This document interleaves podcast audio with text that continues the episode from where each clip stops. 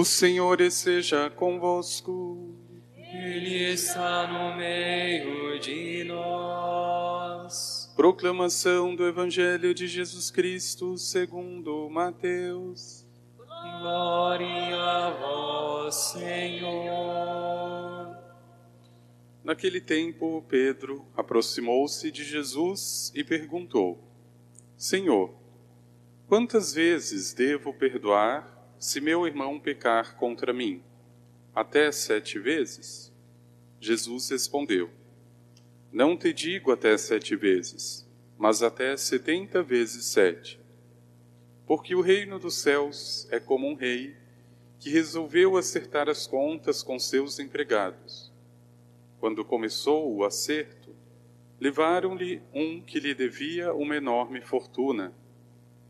Como o empregado não tivesse com que pagar, o patrão mandou que fosse vendido como escravo, junto com a mulher e os filhos, e tudo o que possuía para que pagasse a dívida.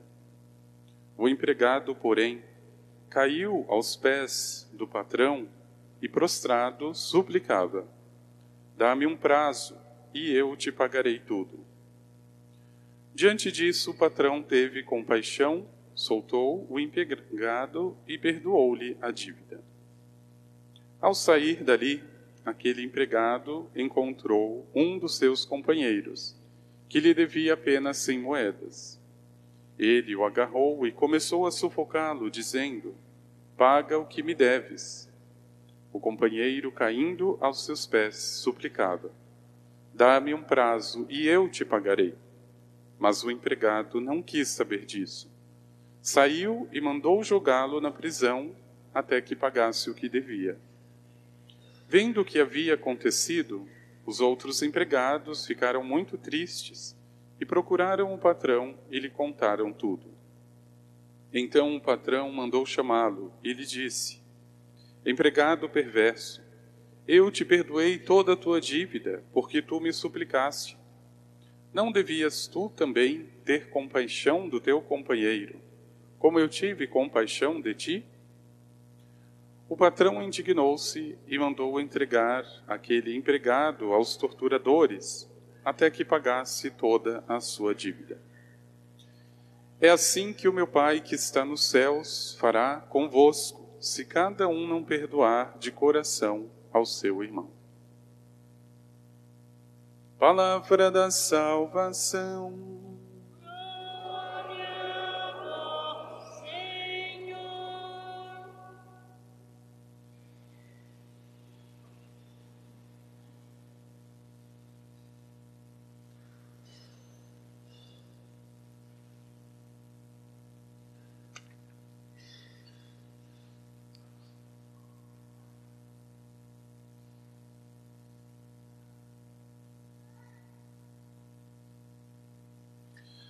Lembra-te do teu fim e deixa de odiar.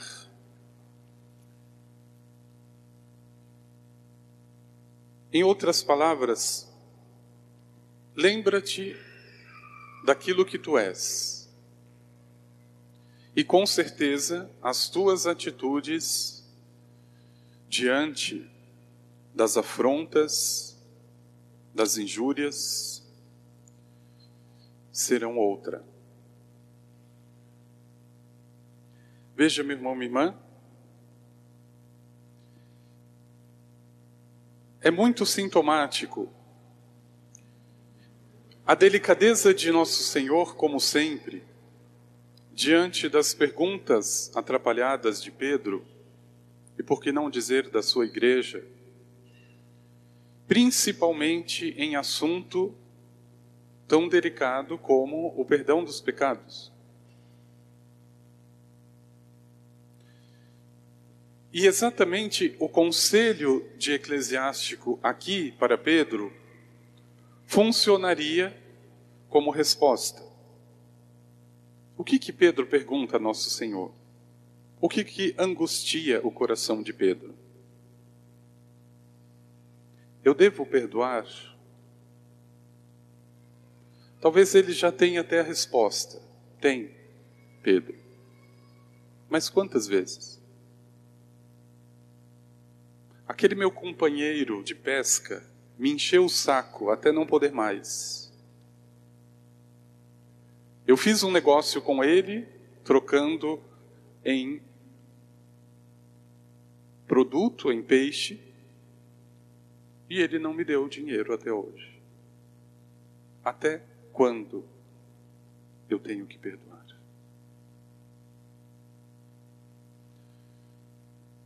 E veja, meu irmão, minha irmã, como a pergunta que se faz a Deus diz aquilo que nós somos.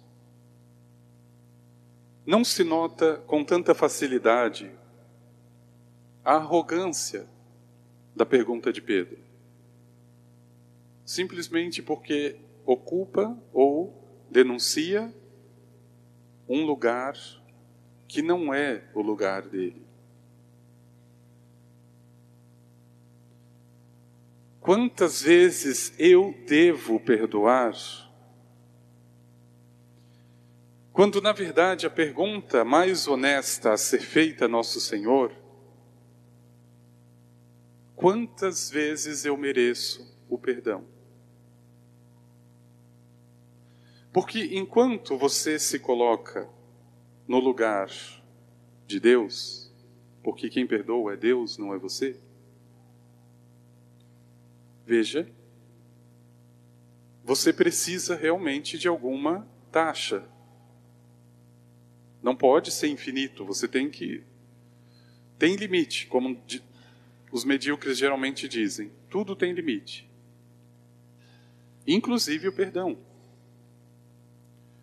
Mas tem um limite, meu irmão, minha irmã, por uma razão muito simples.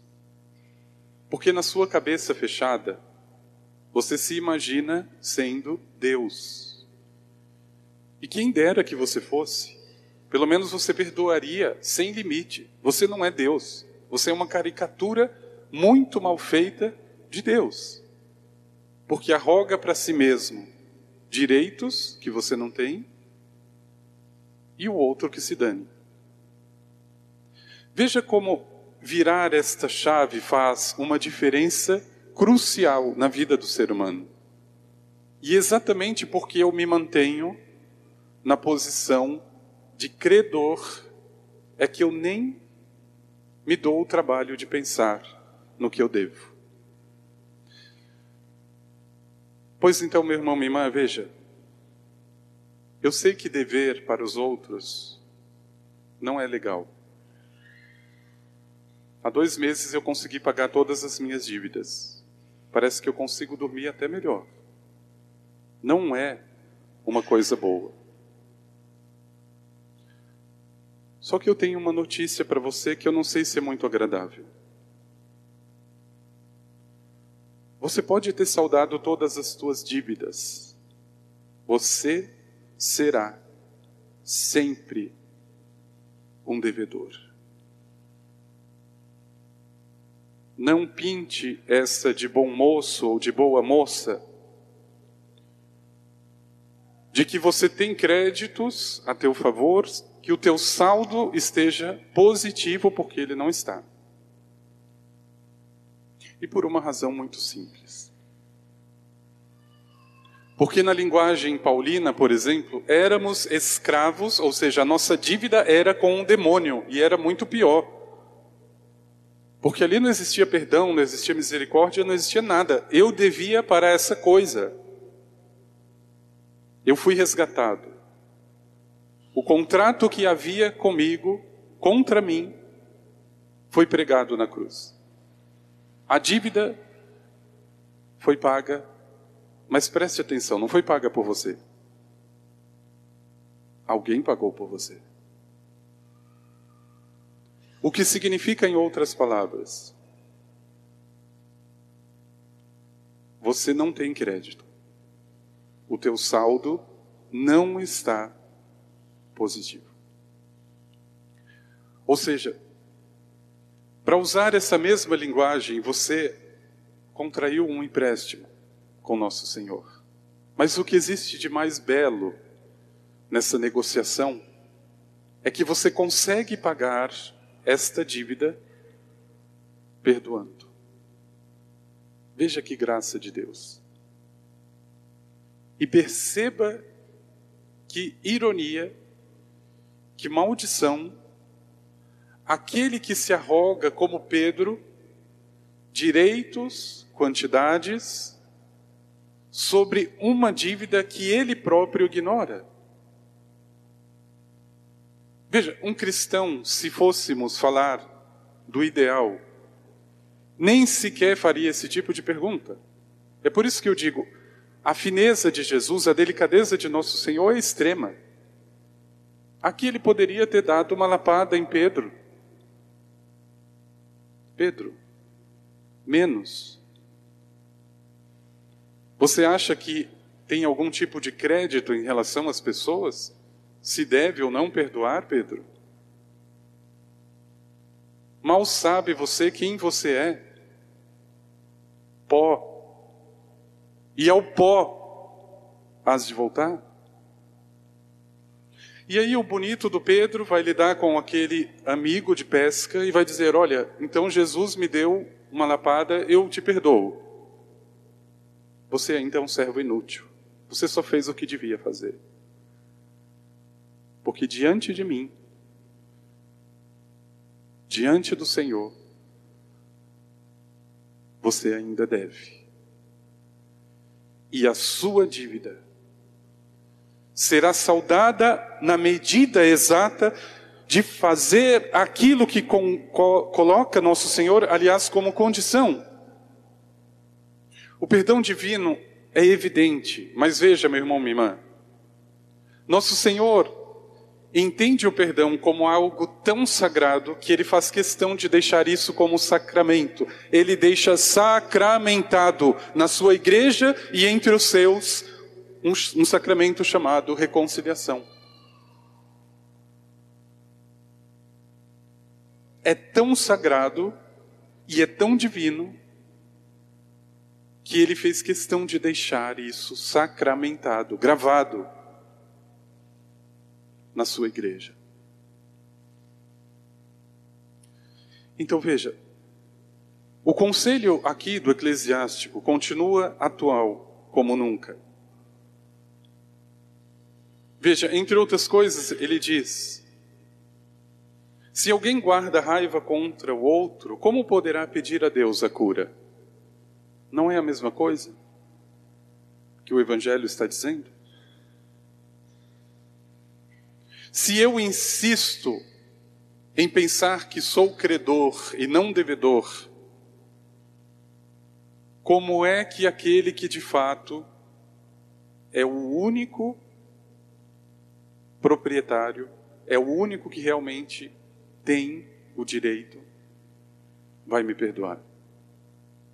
Como é que eu posso pedir algo que eu não faço para o outro?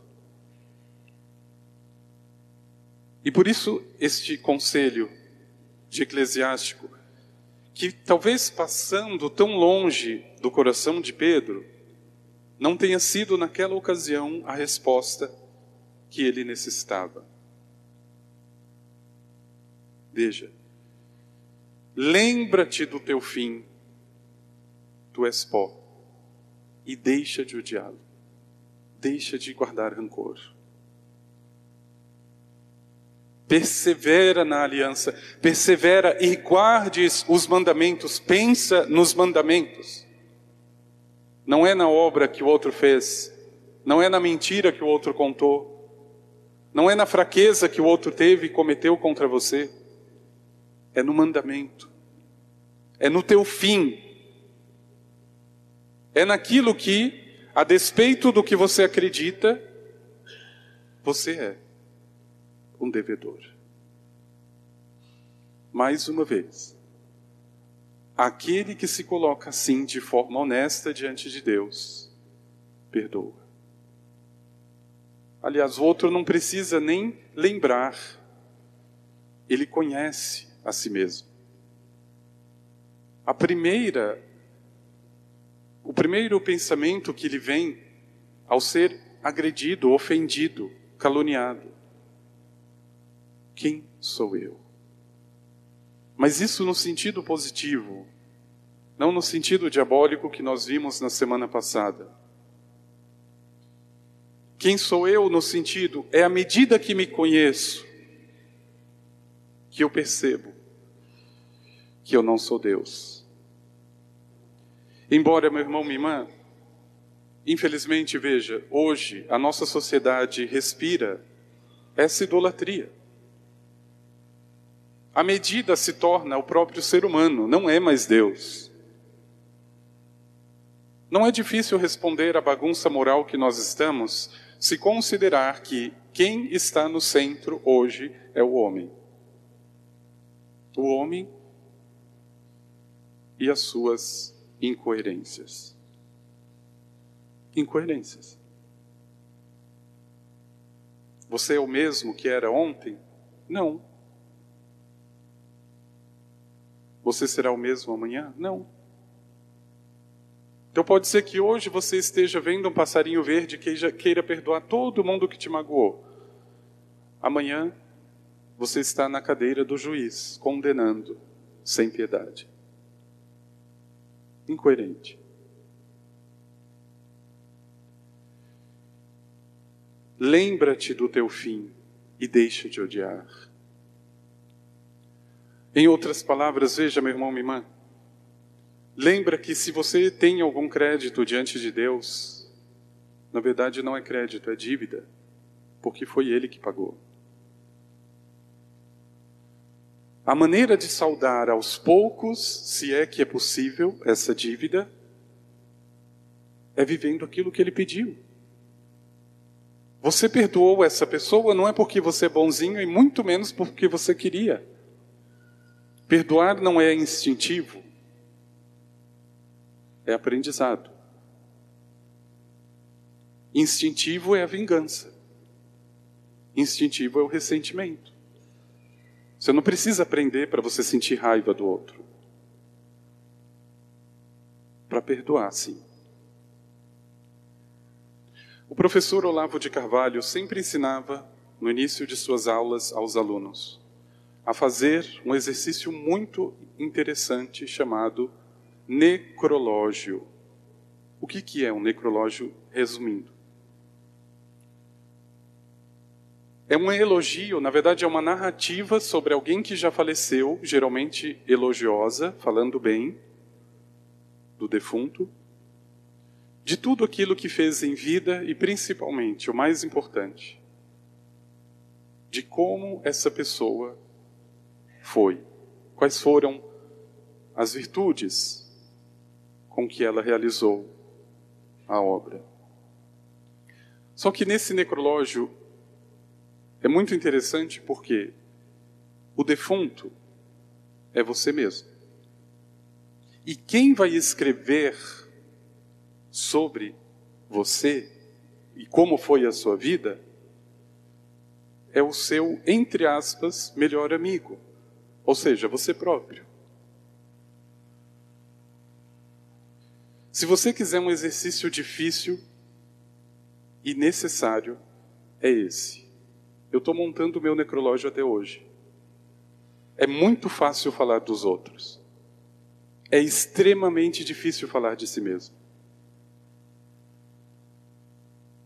Então você simplesmente vai memorizar vai fazer esse exercício de imaginação dentro de um caixão e o seu amigo está ali do teu lado.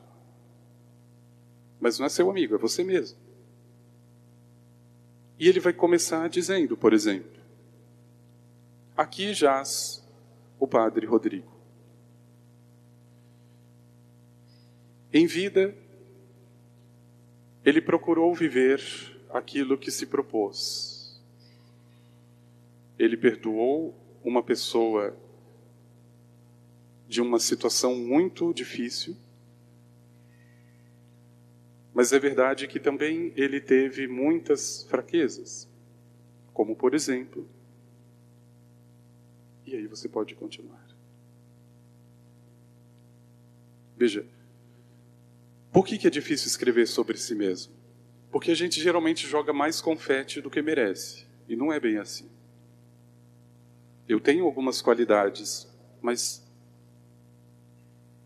e os defeitos? Lembre-se, ninguém vai ficar falando mal, você já está morto, meu filho. Então, escreva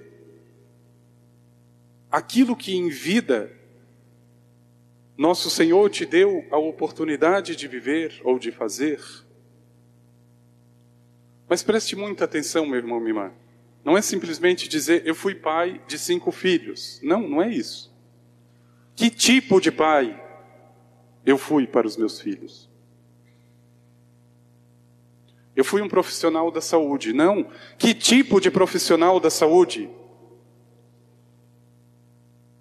Eu fui uma dona de casa? Não. Que tipo de dona de casa? Que tipo de esposo ou de esposa fui para essa pessoa, para esses filhos? E perceba que a grandeza exatamente desse exercício consiste no fato de você perceber que no fundo você ainda está vivo. E por que que todos esses defeitos que você viu na sua morte? Por que todos aqueles projetos que você não concluiu ainda estão esperando?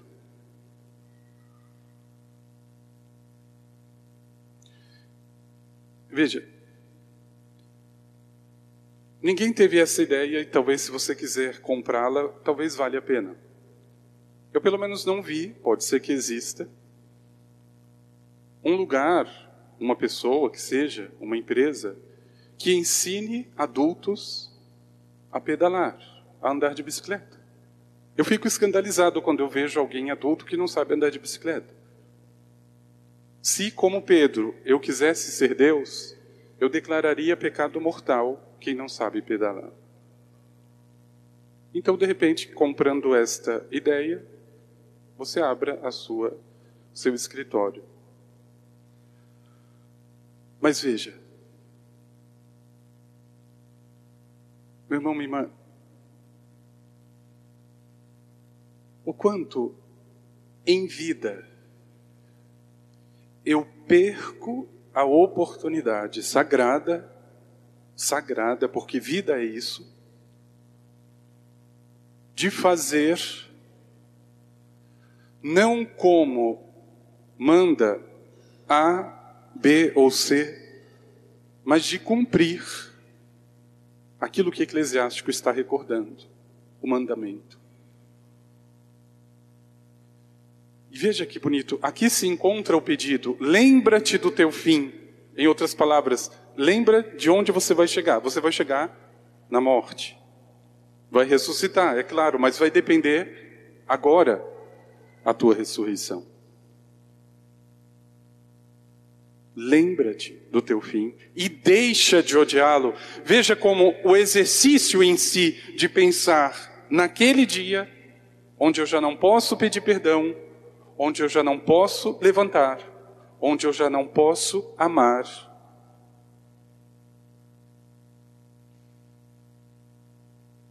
serve hoje para mim como ensinamento.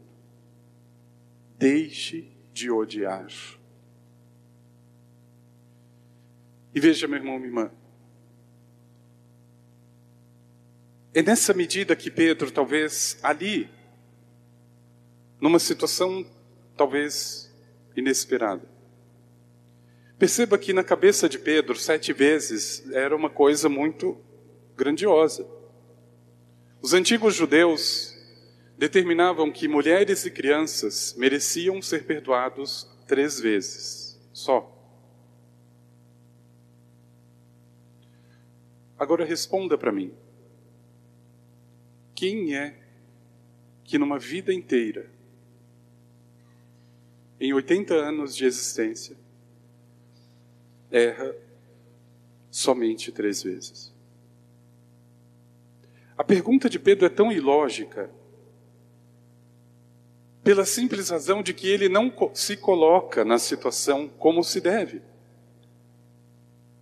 Pedro, inverta essa chave, meu filho, você já tem a resposta. Não é quantas vezes perdoar, é quantas vezes ser perdoado. Coloque aí na ponta do lápis, já que você está falando de conta.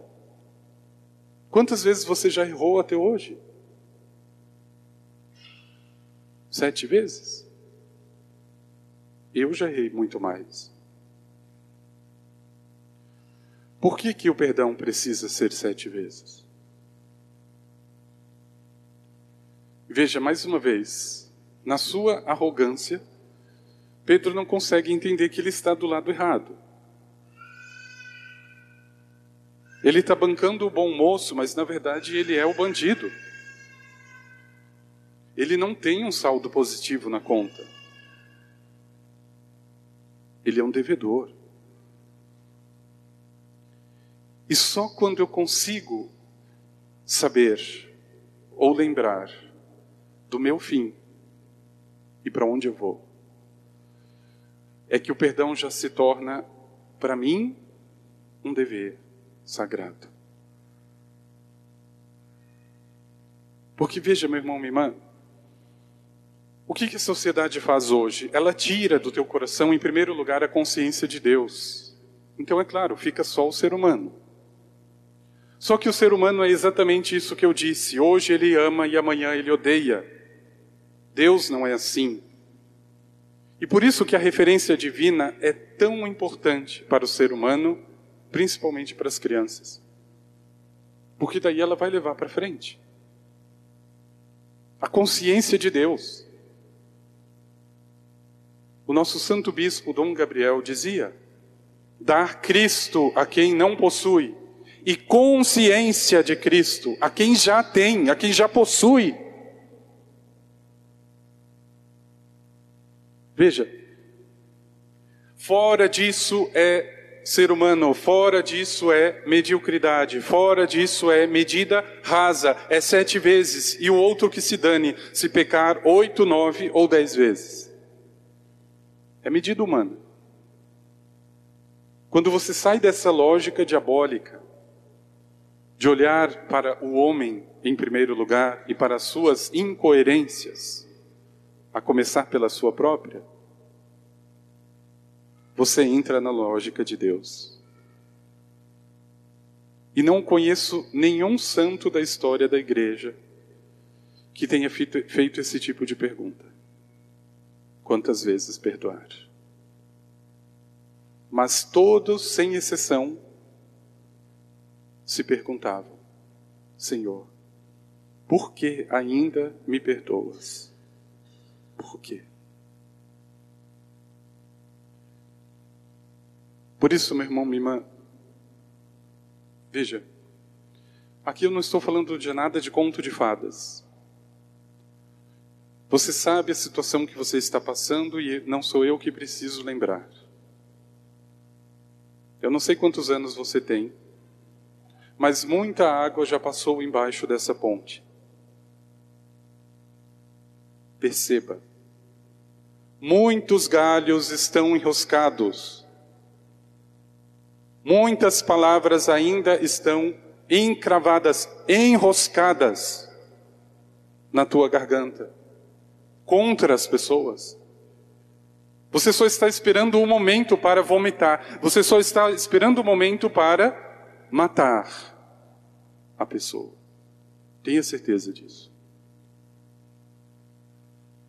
O único modo de vencer, de verdade, não o outro, não aquele que te fez mal, mas vencer você mesmo é lembrando o teu fim. Em outras palavras, quem você é. Pó. E é para lá que você vai voltar. A grande graça e a oportunidade divina é essa vida presente. Mas não somente, porque ela também pode me condenar. Uma vida virtuosa. Perdão, misericórdia, compaixão, ternura, simplicidade, humildade. Veja, é a contramão de Pedro, a arrogância, pelo menos naquele momento, a prepotência, a vaidade. Meu irmão, minha irmã, caminhando por essa via que na verdade é o Cristo. Lembra-te do teu fim. E se você tiver coragem, e eu sei que tem, faça o seu necrológio o quanto antes. O quanto antes. Pelo menos comece.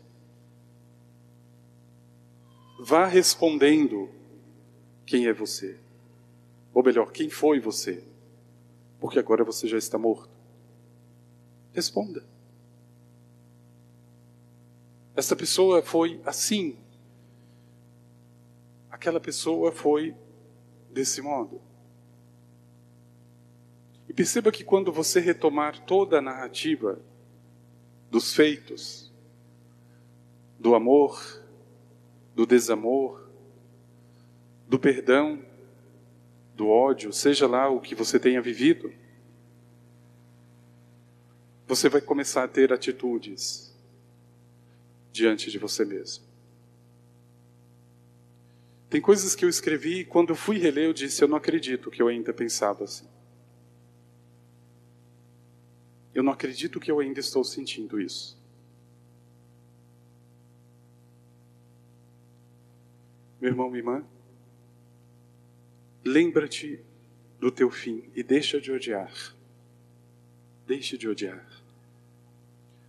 A raiz do perdão divino, que foi deitada sobre essa terra e que ainda gera frutos para a eternidade, tenha certeza não vem do ser humano. Não insista na pergunta idiota de Pedro não é quantas vezes perdoar, mas quantas vezes eu mereço perdão. Fora disso, você entra só na sua soma. Você segue apenas a tua lógica. E da lógica humana para a diabólica é só um passo.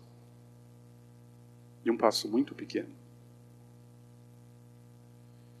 Que você não perca, meu irmão, minha irmã. A oportunidade te é dada pela palavra de Deus. Lembra do teu fim. Os antigos tinham esse exercício que eu considero de uma sabedoria extrema. Pensar no dia da morte. Pensar no dia da morte. A gente fica com essa visão simplista, imediatista das coisas. Ai, para que, que eu vou pensar na minha morte? Por uma razão muito simples, para que você consiga viver de verdade. Para que você não seja enganado.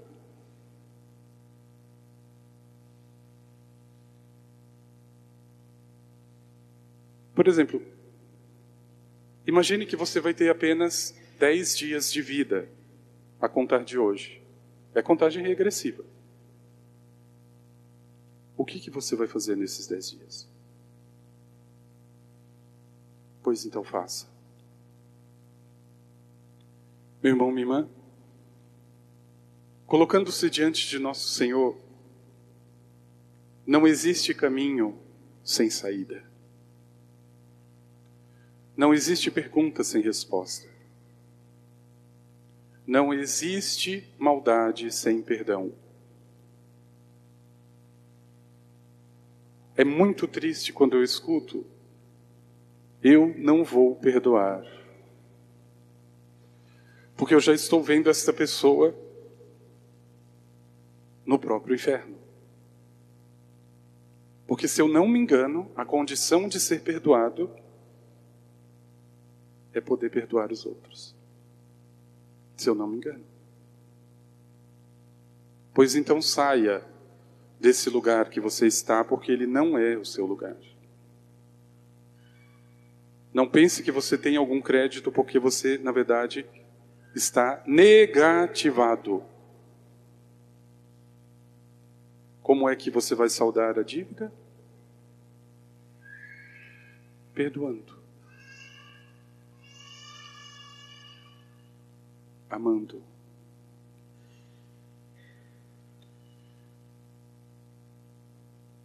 Isso não vem do homem, mas é dom de Deus.